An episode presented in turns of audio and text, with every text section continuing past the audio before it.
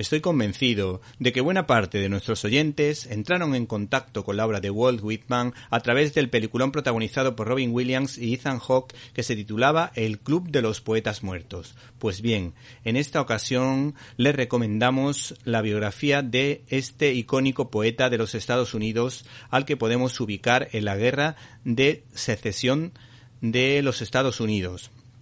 esa guerra civil entre los confederados del sur y los yanquis del norte. Creo recordar que fue la primera guerra en la que las cifras de muertos eh, desde luego producen escalofríos, ya que fallecieron unas 600.000 personas, lo que conmocionó a este señor, a este poeta, que mientras buscaba a un familiar, pues él se hizo cargo de su familia a pesar de no casarse nunca por su condición de homosexual y las dificultades propias de la época, pues este señor se dedicó a cuidar a soldados de entre 15 y 18 años en su convalecencia en hospitales militares, escribiendo cartas a las madres de estos chavales.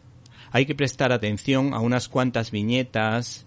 en las que consuela a un sufrido soldado nos despedimos de esta novela gráfica de Tito Alba titulada Whitman, de Ediciones Satisberry, que con la técnica de la acuarela nos traslada a un tiempo y a un lugar en la vida de Walt Whitman, que escribió cosas tan bonitas como estas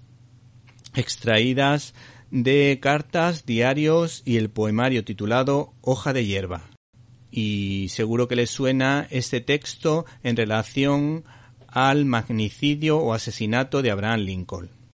Oh capitán, mi capitán, ha terminado el proceloso viaje, el barco ha salvado todos los escollos, y hemos ganado el que perseguíamos. El puerto está cerca, ya digo las campanas, la gente proclama su júbilo.